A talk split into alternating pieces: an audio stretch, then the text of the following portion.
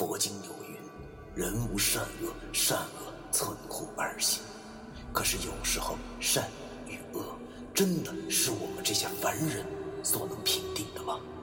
而什么是善与恶？难道就真的没有两全之法了吗？那些被现代社会定义为迷信的事物，他们很多和我们一样，同样有着感情，有家庭。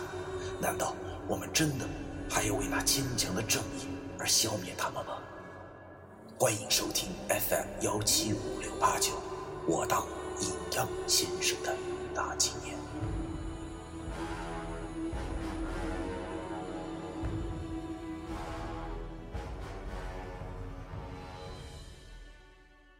第二百七十章：死战袁枚。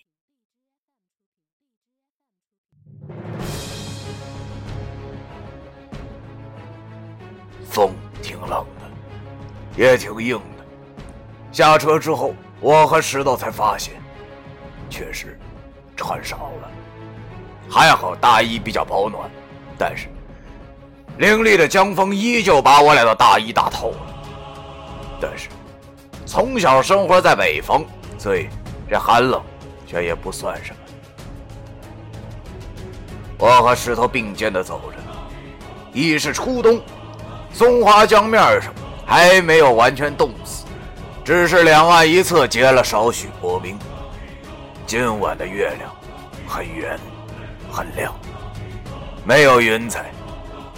于是这江面也就在夜色的映衬之下，泛着微微荧光。我望着这松花江，心中暗自想到：看这里风景也不错。想想去年叶狐一家就是顺着松花江漂到哈尔滨，今天在这里干掉袁枚，也算是为他们一家报仇了吧。我和石头顺着江桥走到了对岸，此处夜晚绝对不会有人经过，这倒正好，可以放开胆子大干一场，来一场生死对决。又往前走了一段路，我俩便打远就看见了一辆黑色的轿车停在远处。轿车前面站着一群人，不，因为我现在的道已非从前，即使的很远，但是顺着江风所飘来的淡淡杀气已经被我嗅到了。这股杀气我也并不陌生，正是属于石鬼的杀气。那石鬼之前站着那人，不是袁枚，还会是谁？我和石头早就已经开了眼。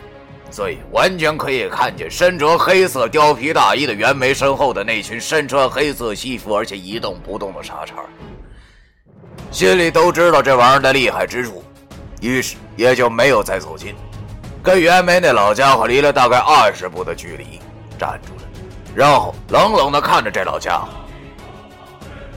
袁枚当然也看到了我们，他忘记了失踪多日的我出现了，竟然没有很惊讶。可能因为我曾经是他手下败将的关系，所以他也没太放心上。只见他先照例冷笑了一声后，便对我俩说道：“崔佐飞，我现在已经找到了黄朝剑，你还不快点兑现你的诺言？如果不想死的话，就乖乖的把鬼交出来，然后去监狱说服一行行，把三清几门交给我吧。”鬼？啥鬼？我愣了，听着这老杂碎对我说的这些前后不搭调的话，我实在不明白这是怎么一回事但是都说穷人没钱啃草根，富人天天吃海参，这老东西是不是天天吃鲍鱼、海参吃闲着了呀？以至于虚火上升，内分泌失调，大小便失禁，急火攻心，一下子疯了啊？要说他疯，估计不怎么可能，除了疯。那就剩下一个理由了，那就是压孩子玩阴谋。可是我能上当啊啊！于是我也不跟他废话了，直切主题。我冷冷的对他喝道：“老东西，你少他妈给我整那些没用的！你说你已经找到了黄少剑，拿出来看看呢？”那袁梅听我这么一说后，便更是冷笑一声，然后招了招手，身后的一只鬼。顿时递上了一把古朴的宝剑，你别说呀，和我这把还真的是一模一样。那袁梅把剑拿在手中，然后一下就拔出了那把剑。他对我说道：“这下没话了吧？”我呸！我望着这老孙子那嚣张的模样，顿时恨得我牙根直痒痒。大爷的，竟然敢拿把假剑糊弄你大爷！想想这老孙真是城府极深。如果哥们我没弄着黄朝剑的话，也许真的会被他骗到。想想那些被袁梅害的人，我这心中恼怒顿时已经到了极点。于是我便冷笑了一下，然后对他说道：“ 你那把是黄朝剑呐？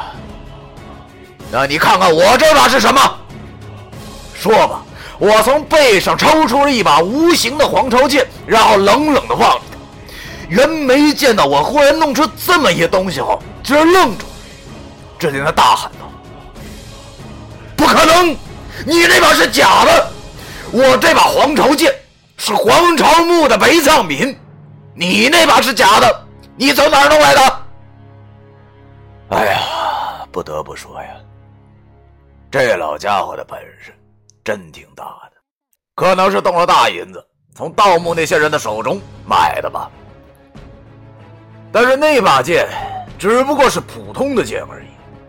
要知道他的道行很高，当然能感觉到我手中这把剑上的杀气，这是没有办法造假的。我消失了一年，居然找到了真虎，难怪他要抓狂了。我实在不想跟丫废话了。简直就是浪费我的口舌。于是，我猛然的催动起我的黑蛇仙骨，然后对着他冷冷的说道：“袁美，你这是多行不义必自毙。你问我从哪儿得来的？我告诉你吧，我是在地府得到的。现在也是送你下去的时候了。说吧。”我收起了黄巢剑，然后一个箭步蹬地，飞速的向他跑了过去。袁梅估计没有想到我竟然胆子大到还敢跟他正面硬刚吧？这老家伙现在正恼羞成怒，便动了想先搞死我再抢剑的念头。于是他冷哼一声，手一指，顿时身后的石鬼飞似的把我包围了起来。我没有停下脚步，只是望着这石鬼冷笑了一声：“哼，来吧，老子现在不怕你们。”想到了这里，我左手伸到背后。猛然的抽出了那把一百二十枚通天剑，通天剑失去了黑布的遮挡，阳气顿时就爆发了出来。但是那十只早已经是身经百战，被阳气一逼，也只是一愣，然后从四面八方向我扑了上来。他们虽然很猛，来势汹汹，但是要知道，此时的我也不是在北戴河时那我了。见到这些恶鬼飞速向我扑来，我并没有乱，反而冷笑了一下，意料之中的事情而已。我醒来后的这两天，一直在琢磨着要怎么对付这石鬼。思前想后，我终于明白了一道理，那就是他们单个并不为患，难就难在他们的配合之上。看上去他们是各自为政，其实则不然的。这点跟阵法差不多，这十只恶鬼只要一起出动啊，简直就是一个牛逼哄哄的移动阵法。而想到这里就简单了，行军打仗如一阵法，必先集中一点，突破缺口，此阵不成，必然大败。这句名言，诸葛亮和易中天都说过。于是，这次我就现学现用了，想包哥们我的饺子，没那么容易。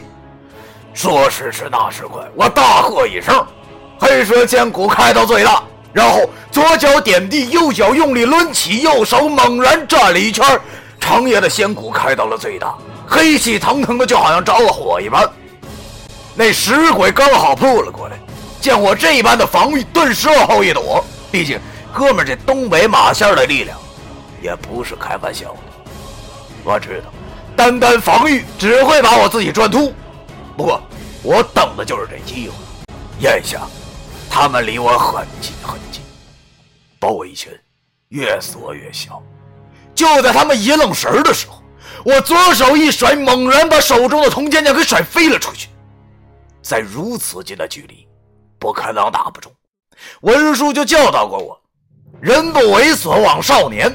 可是什么是猥琐？我现在想明白了，猥琐的含义就是除了调戏未成年少女之外，更多的是一种跳跃性思维，打破常规才能出其不意。我这一手把铜钱剑当飞刀甩，依旧是出自这里了。只听嗖的一声，果然奏效了。嘿，我心中暗喜，但是没有丝毫的耽搁。我知道他们的速度是很快的，每一个机会都不能错过。所以我现在这么形容，其实，当时这一系列的动作都没有超过两秒。来的时候，我就在左手的掌心中画了一道甲午玉清破煞符。如今，我趁着他们一愣神的功夫，马上一脚蹬地，向那个被我用铜钱剑甩到的倒霉鬼冲了过去。我现在确实变强了，从这一系列的动作之中就已经能体会得到。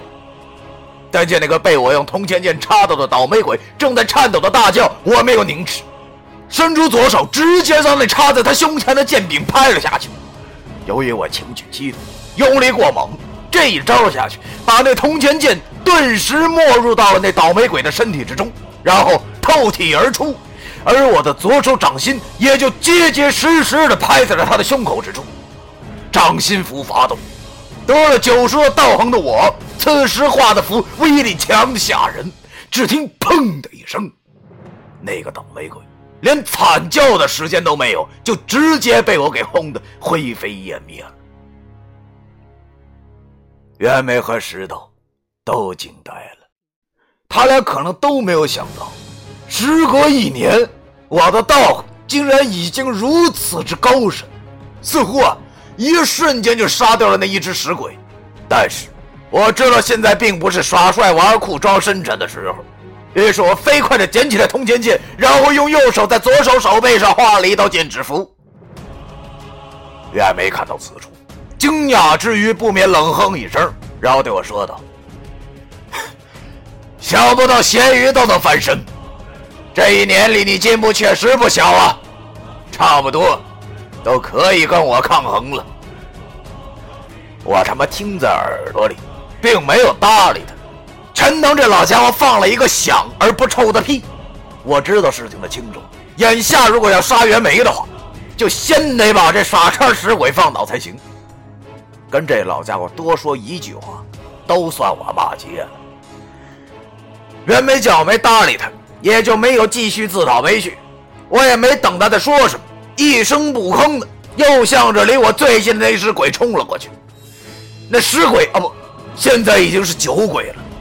他们自然也不能坐以待毙，便也向我冲了过来。我心中冷哼一声：“十鬼一破，九只鬼必然会有漏洞，看我他妈不搞死你们的！”说的还是我。其实，当我派入黄三太奶门下之时，我就已然是集南毛北马于一身的知识分子了。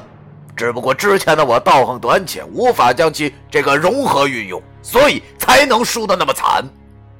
但是今日不同往事，我左手一用力，使出了文书之前教的我的剑指咒，配合铜钱剑的方法，剑咒融为一体，铜钱剑的阳气之上顿时镀了一层剑锋。而右手的黑蛇仙骨则开到最大化，黑气已经遮住了我的右手。我大喝一声。来吧，杂碎们！不得不说，我此时已然将南毛北马各家的东西发挥到了极致，威力更是大的惊人。虽说那九只鬼速度是很快，但是迫于我长有剑，短有手，愣是进不了我的身。而我却不同了，每次我的剑触碰到他们的身体，都会刮走一块皮肉。老一辈人说，这柳树条打鬼，打一下矮三分。现在我这配合着三清剑指符，使用了这铜钱剑，想不到和这个也有异曲同工之妙处。袁梅惊呆了，他想不到我居然这么猛。可是等他发现的时候，却已经晚了。不到五分钟，我便又放倒了四只恶鬼，现在十鬼变五鬼，而袁梅这个老乌龟的脸色可想而知，他可能也知道了，再他妈这么打下去的话，这五鬼也保不住了。到时候他没了护体的鬼，而我又一脸的杀气，一定会被我扔下河的。于是他便没有犹豫，对着剩下那五只鬼一招手，那五鬼受袁梅控制，马上闪回到了袁梅的身边。我望着袁梅这老孙子，他这么做的原因，无疑就是他怕了。想到了这里，我的心中顿时一阵窃喜，但是愤怒却没有消失一丝一毫。于是。我便对着他冷笑的说道：“ 老家伙，是不是怕了？早知如今，你何必当初呢？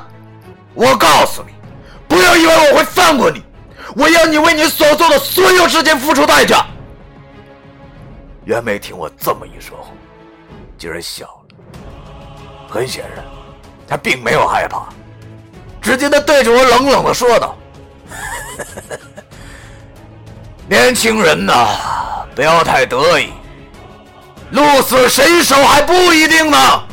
说吧，只见他从兜里掏出了一张符咒，然后猛然贴到了自己的胸前。只见他大喝一声：“急急如律令！”随着他这一声喊叫，那五只鬼的身体顿时颤抖了起来，然后竟然争先恐后的向袁梅的身体中钻去。我愣住了，这是什么？上身吗？不可能啊！一个人的身体怎么可能容得下五只鬼呢？更何况还是煞气如此之重的恶鬼，这到底是怎么一回事？只见那五只恶鬼全都钻进袁梅的身体之后，袁梅的身体竟然也跟着抖动了起来，同时，一股强烈的煞气。从那张符上散发开来，只见袁梅抬起了头，已经是一脸的煞白，看上去十分的憔悴。他想张口说话，不曾想一张口竟然喷出了一股鲜血。周围很快就被杀气所笼罩了，我越来越觉得这股杀气实在是很邪门。这绝对不是一个单纯的一个鬼的煞气，而是很多鬼的煞气融为了一体一般。正当我觉得很是诡异的时候，只见那嘴角还挂着血的袁梅，嘿嘿嘿的笑了。他对我说：“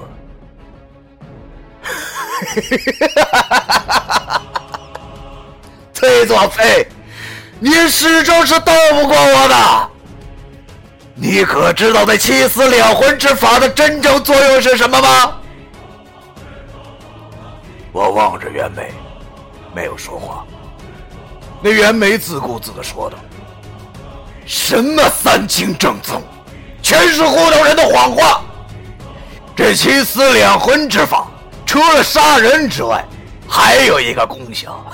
” 那就是可以将那些死掉鬼魂的煞气吸入一体，从而达到人鬼合一的境界。疯了！我望着袁梅，这老家伙真的是太疯狂了。要知道，煞气入体，必死无疑。即使有什么符咒加身，也必然会有大患。刚才他吐的那口血就可以证明了。不过话说回来，我也听懂了，他这玩意儿的作用啊，其实就跟出马弟子一样，来获得力量。不过出马弟子请来的是野仙儿，而这老家伙则是吸纳恶鬼以及煞气。我咽了口唾沫，这可能是我遇到过最猛烈的杀气了吧？寒风映衬之下，更显刺骨凉意。我望着眼前那人不人鬼不鬼的袁梅，真想不到，仇恨的力量竟然如此的巨大，可以如此的不顾一切。想到了此处，我顿时半边脸苦笑了一下。他大爷，想不到我崔作飞长这么大，遇到杀气最重的不是什么恶鬼，也不是什么妖怪，反而是这杀气实在是太猛了，我知道自己有几斤几两，即使我现在得到了九叔的道行也不够，这已经不是我所能应付得了的。但是我却没有害怕，因为现在的我已经没有任何逃避的理由了。我要替老易以及那些被袁梅伤害过的人讨回一个公道。想到了这里，我便冷笑了一下，然后我从后背上解下了黄朝剑，同时连同通剑剑一起放到了地上，同时双手下垂，开始没有规则的拍打着我的两条腿，一张嘴，那一段如同野兽般嘶吼的口诀脱口而出。我狠狠地望着全身笼罩着煞气的袁梅，燃烧生命。对不起，我也会。五十天、一年、两年，我都不在乎。我现在只是想杀掉他，杀掉他。刹那间，我的怒火已经达到了顶峰，我又找到了上次请仙上身时的情景。不过这次。我面对的不是傀儡，而是本尊了。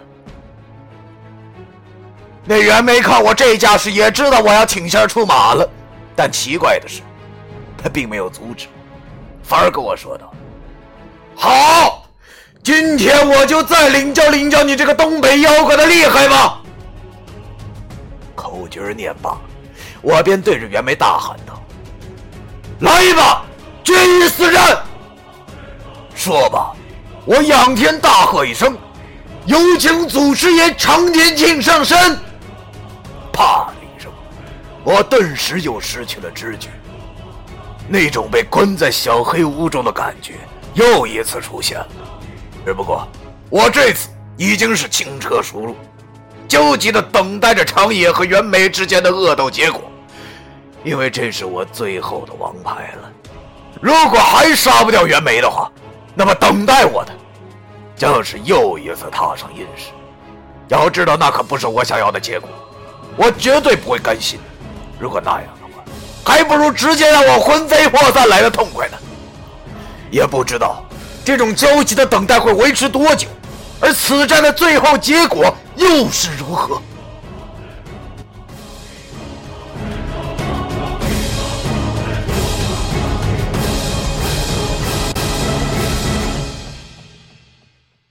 第二百七十章，完。